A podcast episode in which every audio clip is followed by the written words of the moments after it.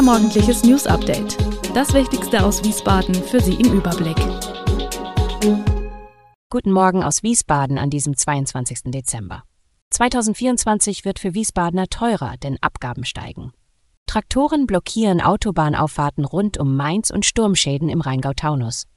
Das und mehr hören Sie heute im Podcast. Das Wiesbadener Stadtparlament hat den Haushalt für 2024 beschlossen. Zu Sozialkürzungen kommt es zwar nicht, dafür wird das Leben für die Wiesbadener teurer.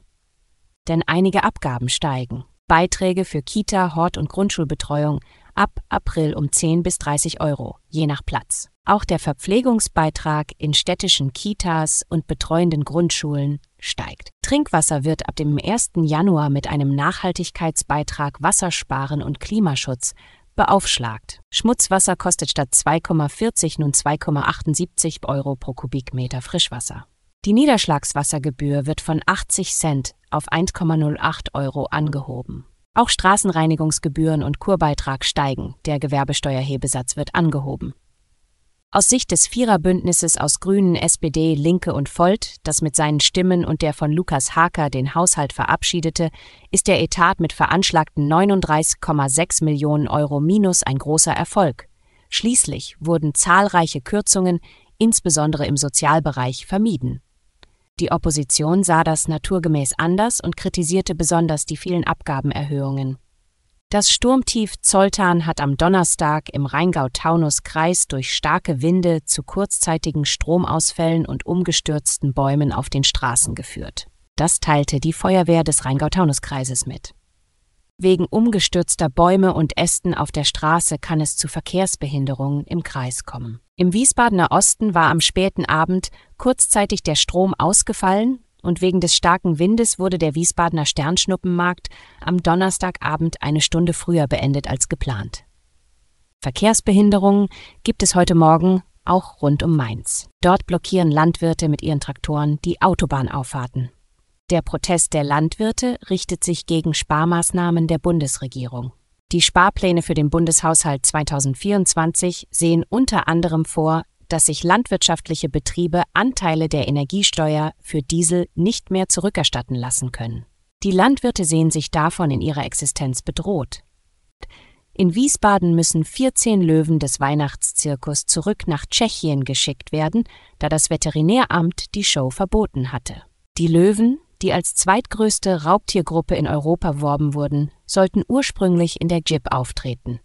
Das Verbot erfolgte nach eingehender Prüfung und mehreren Ortsterminen. Zum einen konnte der Dompteur keine ausreichende Qualifikation nachweisen.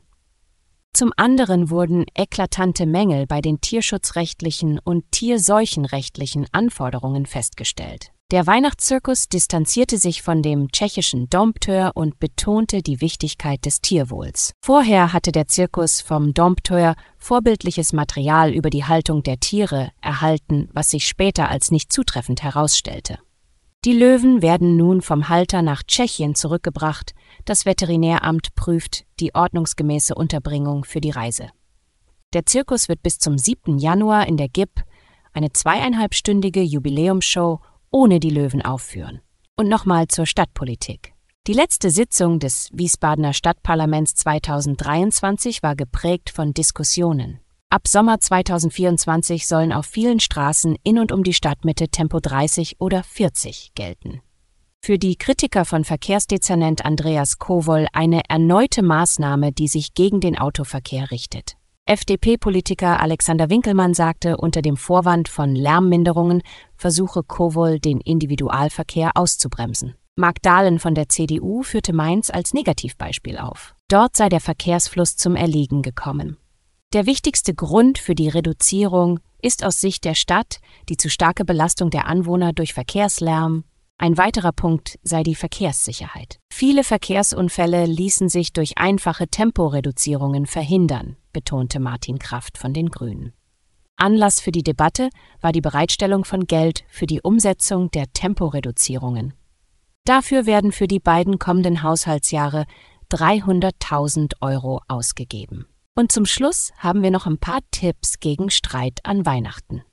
Alle Jahre wieder streiten sich viele Familien an Weihnachten und das tut weh, denn eigentlich wünscht sich jeder ein schönes Fest. Dass viele gerade an den Feiertagen aneinander geraten, liegt laut Psychotherapeutin Heike Winter auch an einer idealisierten, romantisierten Vorstellung von Weihnachten. Also dass alle glücklich sind und Spaß haben. Dabei sind wir oft gestresst, denn neben den Aufgaben des Alltags gilt es in der Vorweihnachtszeit dann auch noch, die Feiertage vorzubereiten. Und je gestresster, desto schneller gibt es Streit. Doch das kann man vermeiden. Beispielsweise indem man sich weniger vornimmt, rät die Therapeutin, und seinen Anspruch an Perfektion senkt. Zwischendurch Ruhepausen einlegen, um durchschnaufen zu können. Wenn es doch Streit gibt, sollte man tief durchatmen und Ruhe bewahren. Lieber kurz rausgehen, statt zu schreien. Und wir bleiben beim Thema Weihnachten. Wegen der Feiertage hören Sie die nächste Ausgabe Ihres Gude Podcasts erst am Mittwoch. Schöne Feiertage. Alle Infos zu diesen Themen und noch viel mehr finden Sie stets aktuell auf wiesbadener-kurier.de. Gude Wiesbaden ist eine Produktion der VRM von Allgemeiner Zeitung, Wiesbadener Kurier, Echo Online und Mittelhessen.de. Redaktion und Produktion die NewsmanagerInnen der VRM. Ihr erreicht uns per Mail an audio.vrm.de.